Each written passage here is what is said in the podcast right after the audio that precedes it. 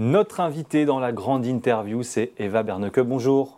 Bonjour. Merci d'être avec nous, directrice générale d'Eutelsat. On, on, le rappelle en, quelques mots, un opérateur européen de satellites basé en France, hein. euh, le deuxième plus important dans le monde, près de 1100 euh, collaborateurs, 36 satellites en activité et environ 45 ans d'existence. Je pense que mes chiffres sont toujours euh, globalement bons. Toujours bon. Toujours bon. et c'est vrai que c'est pas évident, j'allais dire, pour le grand public finalement, de, de comprendre d'une certaine manière ce que vous faites très concrètement, très précisément. quelle définition aujourd'hui vous donnez, vous, à Eutelsat à votre entreprise Eutelsat est un opérateur de satellites. Mhm. Et opérateur, ça veut dire qu'on opère un réseau de satellites. Un peu comme Orange opère un réseau mobile ou un, mhm. réseau fixe. Et notre réseau a la particularité d'être à 36 000 km au-dessus de la Terre. Ça tourne autour de la Terre. Alors, euh, c'est notre réseau. Ça coûte cher, même si D'autres réseaux coûtent cher aussi, mais on opère ces réseaux-là. Ça veut dire qu'on est construit par les satellites, on est construit par les lanceurs, mhm. on achète des lanceurs euh, chez Arianespace ou chez SpaceX, mhm. on achète des satellites chez Thales ou chez Airbus mhm. et on construit notre réseau. Après, on les opère, on a des clients qui nous achètent de la capacité sur ces réseaux-là. Ça peut être un Canal Plus qui nous achète de la capacité pour distribuer leur chaîne télé vers les, euh, vers les, les, maisons, les, foyers qui mmh. reçoivent la télé Canal Plus, les bouquets payantes. Mmh. Ça, c'est une grosse partie mmh. euh, de nos clients qui, qui, sont les bouquets payantes, qui ont besoin de distribution euh, à travers des satellites. Ou la connectivité. C'est ce que vous appelez, je vous coupe, c'est ce que vous appelez le broadcast, c'est ça Les hein broadcasts. Voilà, donc ça, c'est 60% globalement de l'activité. C'est à peu près 60%. Ça a été un marché très porteur pour tous les opérateurs de satellites. Euh, mm. le développement des Canal Plus et du Sky, mm. Mm. qui avaient besoin d'une distribution partout. Et euh, les clients montaient un petit, euh, un petit capteur sur leur Altana ou sur les toits pour recevoir les bouquets payantes. Ça, c'est un peu Ça, c'était l'activité historique, effectivement, et maintenant, vous avez développé aussi d'autres activités. Alors maintenant, c'est développer vraiment la connectivité. Parce que comme on le sait tout, une grosse partie de la manière qu'on regarde la télé aujourd'hui, c'est à travers du du service de streaming comme les Netflix euh, ou HBO. Hmm. Et, là, on a besoin d'une connectivité broadband. Hmm. alors, on achète des, connectivités broadband. les marchés de connectivité est vraiment en train de se développer. Pas uniquement la connectivité fixe dans les zones blanches, parce qu'en fait, la satellite, c'est une très bonne manière d'avoir du broadband là où il n'y a pas ni les fibres, ni les 5G, ni même les, les bons vieux cuivres. Bien sûr. Alors là, on peut utiliser les satellites pour avoir ces, euh, zones couvertes. Et même en France, ces zones couvertes, c'est 4% des foyers. 4% de foyers n'ont pas une connectivité et va probablement pas avoir du fibre euh, demain matin. Alors là, la satellite est bien. En plus, la mobilité, connectivité en mobilité, si vous êtes un train, sur un hmm. avion, hmm. Euh, sur une, une croisière, Là, la, capacité de connectivité, si vous voulez regarder du Netflix plutôt que regarder... Euh, le Wi-Fi se fait à partir de vos satellites d'une certaine manière. C'est ça. Euh, alors, puisqu'on est dans, effectivement dans, ces chiffres, on parlait des répartitions notamment, un, petit mot effectivement sur les, résultats du premier semestre, c'est un exercice décalé hein, que, vous venez de, publier, 573,8 millions d'euros, euh, environ 0,3% de, de, croissance. Est-ce que c'est une stabilité euh, plus, on va dire, que vous aviez euh, envisagé euh, Et qu'est-ce qui ne vous permet pas peut-être finalement de faire une croissance plus forte, malgré le fait que vous ayez atteint vos objectifs? Alors, c'est exactement là où on s'attendait. Alors, ça veut dire que c'est dans nos objectifs, et ça, c'est déjà bien. mais comme vous le, vous le dites, ce n'est pas une énorme croissance. Et c'est parce que sur nos deux marchés, si on parle du broadcasting et du connectivité, on a un marché qui est un peu en déclin, la partie vidéo, mhm. et l'autre marché qui est en train de croître. Alors, on a un qui. est sur une transition de modèle. C'est une transition de modèle vers la connectivité. On appelle ça chez nous notre pivot télécom, mhm. pivot vers, euh, vers la connectivité. Mhm. Parce qu'en fait, les marchés des vidéos, c'est un déclin avec 4, 5, 6 par rapport au marché des connectivités qui est en train de croître euh, à 10% Comme c'est encore un peu plus petit que les vidéos, 60-40, euh, dans 2-3 ans, ça va basculer. Et, c'est ce qui explique aussi peut-être la dégringolade que vous avez sur le résultat net, 52 hein, millions euh, d'euros, 68% de, chute. Ça aussi, vous l'aviez anticipé? Euh, oui, on l'a prévu et c'est parce qu'on a eu six mois où on a eu beaucoup de choses à faire. On a lancé pas moins des quatre satellites. Mhm. Euh, un très gros qui va faire la connectivité qu'on a lancé des Kourou avec Arianespace qui va en fait faire de la connectivité sur l'Europe et, et, Afrique. et on disait couverture de zone blanche là-bas. Mhm. On a lancé deux euh, on appelle ça les hotbirds, pour les vidéos, les broadcasting, mhm. et une dernière qui va faire la mobilité. Alors ça, euh, on a eu quatre lancements, c'est du jamais vu pour Eutelsat au moins de faire quatre lancements en six mois, et, euh, avec ça, beaucoup d'activités aussi, des, préparations de ces satellites-là. Et principalement, c'est des lancements pour des services télécoms il y a deux pour les télécoms et deux pour la vidéo. Parce qu'en fait, une satellite, ça dure à peu près 15 ans. Alors, au bout de 15 ans, il faut euh, lancer euh, une nouvelle. Euh, vous maintenez malgré tout vos objectifs justement annuels à, je crois que c'était un 15 à 1 milliard de, de, chiffre d'affaires. Comment vous comptez y parvenir? Ben, En fait, on a beaucoup de contrats qui, qui durent longtemps. alors, on a une bonne visibilité sur tout ce qui est satellite hum. en, en, en, géostationnaire. C'est notre business. On revient sur OneWeb qui se développe un peu différemment. On en parlera dans un instant, effectivement. On va en parler. Mais dans les géostationnaires, on, on connaît très bien nos contrats on a des contrats qui sont stables et on se développe sur d'autres marchés. Alors mm. on, on a une, bonne euh, visibilité sur l'année à venir. En plus, on sait aussi que avant que cette capacité-là peut être allumée, on ne va pas arriver à vendre beaucoup plus. Et on sait qu'on allume une grosse partie de cette capacité-là en été. Et ça veut dire que ça va plutôt être la croissance pour l'année prochaine. Alors, ce qui pénalise aussi un petit peu l'entreprise, et maintenant peut-être depuis aussi plusieurs années, c'est le conflit entre la Russie euh, et, l'Ukraine, hein, parce que vous avez été contraint notamment euh, de saisir la diffusion de chaînes de propagande russe. Ça, c'était il y a euh, quelques mois maintenant en Europe, mais aussi en, Russie. Donc, ça n'a pas qu'il y a une quinzaine de millions d'euros, hein, c'est ça, sur, vos, sur, votre chiffre d'affaires. Alors, on ne va pas refaire le film, mais c'est vrai que votre entreprise, elle a été d'une certaine manière un petit peu prise à partie hein, dans la diffusion de, de cette propagande.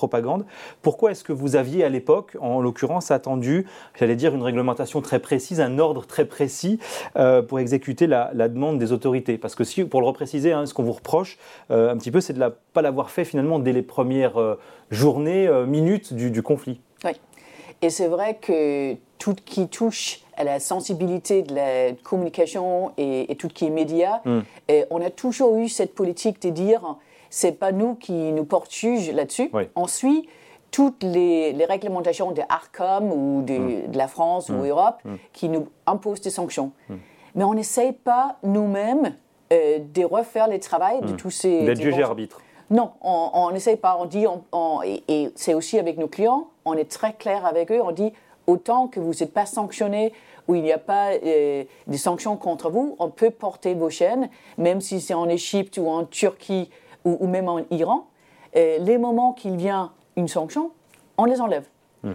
Et c'est très clair avec nos clients, il apprécie vraiment cette clarté et cette transparence qu'on a, mais on n'essaye pas euh, d'avoir euh, une, une, deuxième opinion nous-mêmes, parce que ça va ouvrir la porte pour plein, plein, plein des bonnes idées, des gens qui n'aiment un telle chaîne, qui n'aiment... On porte plus que 7000 chaînes hmm. chez Telsat, hmm. et ça veut dire que si moi, je vais avoir un jugement sur chacun de ces 7000 chaînes, déjà au nombre des langues, euh, je vous épargne, mais il faut vraiment euh, avoir des gens qui regardent tout le temps ces chaînes-là pour les regarder. On a eu des questions avant sur des chaînes, surtout en Afrique et Moyen-Orient. Hmm. Et là, c'est très utile pour nous et surtout utile pour nos clients d'avoir une politique assez claire. Donc c'est une clarté qui effectivement, on disait, vous a coûté effectivement une, quinzaine de millions d'euros. Est-ce qu'on peut juste réexpliquer quand même pourquoi c'est l'Arcom en France euh, qui a eu la capacité d'intervenir sur l'interdiction d'une chaîne russe en Russie? Euh, en fait, c'est une, très bonne question parce que ARCOM, c'est le, régulateur du, média euh, européen. Parce que ce que vous, vous avez coupé, je le précise, hein, mais vous avez coupé les chaînes russes en, Europe, mais aussi depuis la Russie. Alors en Russie, on peut la regarder par d'autres moyens, me semble-t-il, en tout cas plus via des satellites Eutelsat. Alors ARCOM euh, s'impose contre certaines chaînes qui répondent la propagande. Hmm et il pointe sur une chaîne précise, il dit merci de ne plus porter cette chaîne-là. Ça, c'est une partie hmm. euh, des sanctions. Une autre partie des sanctions est en fait venue euh, de euh, la Commission européenne hmm. qui nous a dit merci de ne plus faire business avec ces gens-là. Hmm. Alors là, il, y a, il, y a, un vrai travail, presque des détectives, d'aller dire un tel monsieur qui est maintenant sanctionné quelles sont les entreprises et éventuellement des entreprises, des médias qui contrôlent des chaînes, ou c'est lui qui décide. Parce que quand, et, là, c'est un vrai travail chaque fois qu'il y a imposé une nouvelle sanction, de dire, mm. oh là, est-ce que cette personne-là a quelque chose à faire avec un certain nombre de chaînes et dans ces cas-là, on les enlève? Mais vous, vous continuez de travailler avec la Russie aujourd'hui? On continue, on a des clients euh, en Russie qui distribuent. Aujourd'hui, c'est essentiellement euh, c'est plus du tout des chaînes news, on les a enlevées euh, tous, mais des, chaînes des plus thématiques, des enfants, du sport, des films. et là, on porte encore ces chaînes thématiques hmm. en Russie pour les Russes. En Russie pour les Russes, effectivement. Alors l'autre actualité un peu plus réjouissante, on va le dire comme ça, c'est la fusion qui se prépare avec OneWeb. on rappelle l'activité de OneWeb peut-être et l'objectif de ce rapprochement. Alors, euh, Eutelsat, c'est un opérateur en géostationnaire. Ça. ça. veut dire qu'on a des satellites qui sont à ces 36 000 km de la Terre hmm. et qui est très bien pour la distribution vidéo. Mais ça prend à peu près 600 millisecondes, une, demi-seconde, d'aller faire l'aller-retour là-bas hmm. pour un signal. Ce qui est déjà pas mal à 36 000 km. C'est déjà pas mal, c'est assez rapide, mais, mais, quand même, si on fait du gaming, c'est long. Hein. Euh, alors, euh, pour certaines utilisations dans la connectivité, on hmm. a besoin d'une latence plus basse. Alors, euh, solution simple, on ramène des satellites plus proches à la Terre. Hum, hum. Alors, c'est ça qui se développe actuellement. On appelle ça les constellations hum. en orbite basse ou du LEO, Low Earth Orbit. Ça. Et c'est ça qui en fait est en train de développer Elon Musk avec son, euh, son Starlink. Et, même Jeff Bezos de Amazon est, a aussi un projet en cours. Et OneWeb fait du Léo euh, et vous faites du Géo, hein, ah, ça. entre guillemets. Euh, justement, qu'est-ce que cette ambition, en l'occurrence, de, de se rapprocher, dit effectivement aussi du changement du marché qui est en train de, s'opérer? Pourquoi aujourd'hui, un très gros comme Telsat a besoin de se marier, de se rapprocher de, de OneWeb?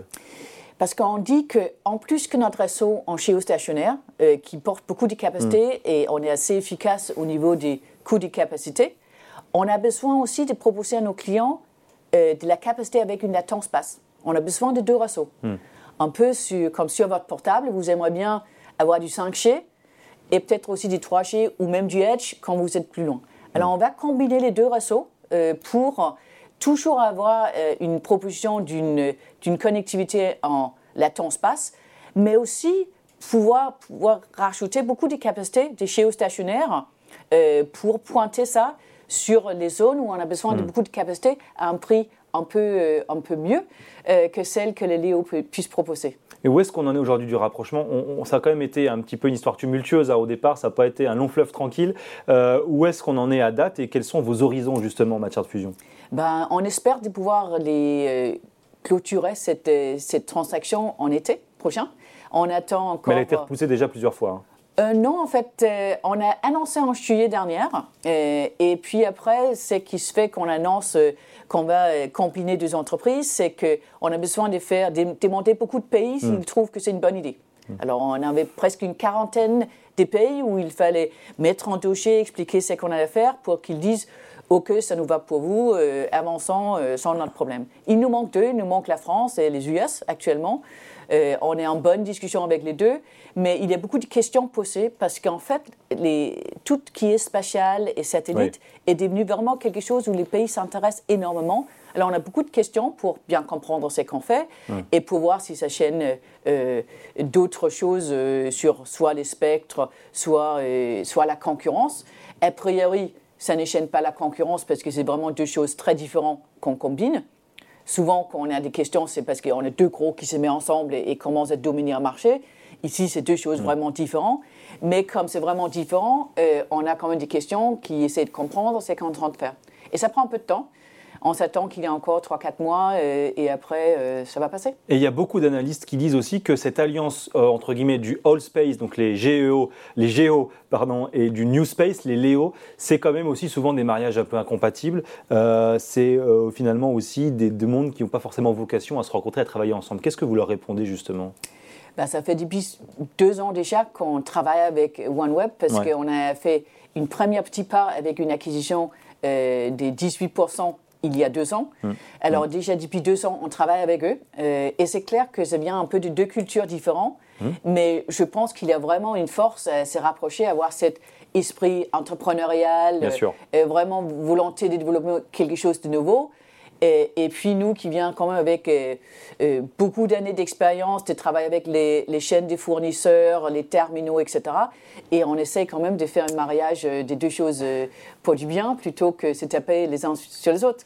Et, donc ça va vous coûter environ 800 millions d'investissements par an, hein, à peu près jusqu'en jusqu'en 2029. Est-ce que le risque justement pour une société comme Eutelsat, bah, c'est de prendre un peu plus de risques financiers et donc aussi un peu plus de risques aussi avec ses investisseurs, ses actionnaires, moins de profits, moins de dividendes est-ce que vous avez déjà commencé un peu à évoquer le sujet? Bah oui, on a dû évoquer le sujet parce qu'en fait, jusqu'à maintenant, Eutelsat a été une entreprise qui a payé, beaucoup de dividendes. C'est très profitable. Euh, très, très rentable et on mm. les rendait euh, tout mm. cet argent qu'on gagnait là vers les actionnaires. Ça avait une, yield dividende qui était parmi les plus élevées en France. Et ce qu'on a dit cet été, c'est dire tiens, on va arrêter ça. Ça, c'est fini. C'est fini au moins pendant trois ans, on ne va plus payer des dividendes du tout parce qu'on va investir dans des satellites qu'on va envoyer en espace. Et c'est clair, il y a un certain nombre d'investisseurs qui disent euh, Tiens, ça c'est plus pour moi, et moi c'est mes fonds de retraite, euh, j'ai besoin d'une dividende. Euh, il y a aussi des fonds spécialisés qui disent Moi je ne peux pas être dans un investissement qui ne paye pas de dividendes.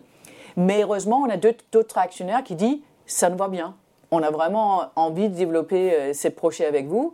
On a vu l'entrée sur notre capital euh, des CMA Sechem, qui est un grand euh, bon, maritime. et lui, il a dit, ça m'intéresse. Et ça m'intéresse, il a même lancé un petit projet spatial chez lui, mmh. mais ça l'intéresse aussi d'entrer sur ce projet-là. Il est monté presque 10% dans les capitales de Telsat. BPI France également. Oui, BPI France est monté à 25% euh, mmh. parce qu'eux mmh. aussi, ils sont vraiment en soutien fort euh, chez nous. FSP est aussi un investisseur chez nous qui soutient cette projet-là. Et puis, on va ramener euh, les actionnaires des OneWeb chez nous. On va faire l'acquisition et on va les faire en, en action. Euh, alors, ça va être les mariages aussi au niveau du conseil d'administration. Un, petit mot de la bourse, justement, euh, puisqu'on parle d'investissement. Donc là, on est autour de, 7 euros l'action, hein, euh, quelque chose comme ça. Alors, quand on regarde là sur 1, 2 ou 3 ans, on voit quand même que c'est pas facile tous les jours. Hein. Le plus haut à 10 ans, 32 euros en, 2015. Le plus haut de l'année, à peine, à peine 12 euros, ou environ 12 euros. comment est-ce qu'on fait revenir, justement, vous en parliez à l'instant, mais comment est-ce qu'on fait revenir les investisseurs? Comment est-ce qu'on redonne confiance? Et quel est justement votre objectif là avec le cours? Bah, c'est clair que là, euh, avec cette combinaison avec OneWeb, on va changer un peu le profil euh, d'investissement. C'est plus un investissement qui paye une dividende mais qui donne pas beaucoup de croissance. On va devenir une entreprise qui fait de la croissance. Oui, un fonds de portefeuille de long terme. C'est une portefeuille de long terme, des croissances et croissance dans une, une, monde plus tech hmm. euh, qu'avant parce que c'est clair que la connectivité c'est un peu plus tech, et software qu'avant. Et ça va être d'autres types d'investisseurs qui sont plus stratégiques, plus long terme euh, pour, euh, pour venir. Euh, Donc là, le message sur la bourse, c'est de dire on recherche d'autres investisseurs. En tout cas, ce n'est pas vraiment l'action ou le cours que vous, ou l'histoire que vous avez connue précédemment.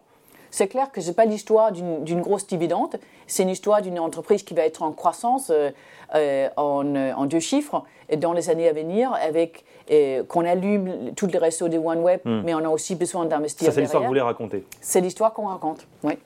Euh, un petit mot pour finir sur vos engagements en matière de responsabilité environnementale, parce que la pollution spatiale, bah, c'est un sujet euh, aussi. Euh, est-ce que vous pouvez nous expliquer simplement les histoires, les, histoires, les, démarches, mais peut-être aussi les histoires que vous racontez autour de ça, mais les démarches, les démarches que vous avez effectivement développées, développées, parce qu'il y a aussi une logique, j'ai cru comprendre, de rationaliser du coup de plus en plus les équipements. J'allais dire, même dans l'espace, finalement, on fait aussi des économies de, de matière, d'énergie, de production. Oui. Alors, les RSE, chez nous, ça a des éléments qu'on retrouve, je pense, chez pas mal des entreprises autour des réductions du, carbon footprint mm. et, la diversité, etc. C'est des, des, éléments que nous, on travaille, bien sûr, comme beaucoup d'autres entreprises, dans le monde technologique, on mm. travaille notre propre footprint là-dessus. Mm. Ce qui un peu plus particulier à nous, c'est qu'on a aussi une vocation autour de ce qu'on appelle euh, euh, sustainable space, l'espace. Euh, et on a fait des commitments sur ce qu'on appelle les net zero space, qui est autour de la gestion des débris. de temps à l'autre, simplement savoir quels sont les débris qui se retrouvent déjà dans l'espace, comment faire cataloguer et commencer à discuter comment est-ce qu'on réglemente cet espace qu'on a forcément ensemble. Ça ne peut pas être que la France ou un seul pays qui le fait. Il faut forcément que c'est des réglementations internationales. Hmm. Et, ça prend longtemps pour se mettre d'accord là-dessus, mais à un moment, il faut y arriver parce que surtout en orbite basse, il y a beaucoup plus de débris, beaucoup plus d'objets en orbite basse. Bah, déjà parce qu'on on en voit beaucoup plus de choses en, en orbite basse. Mhm.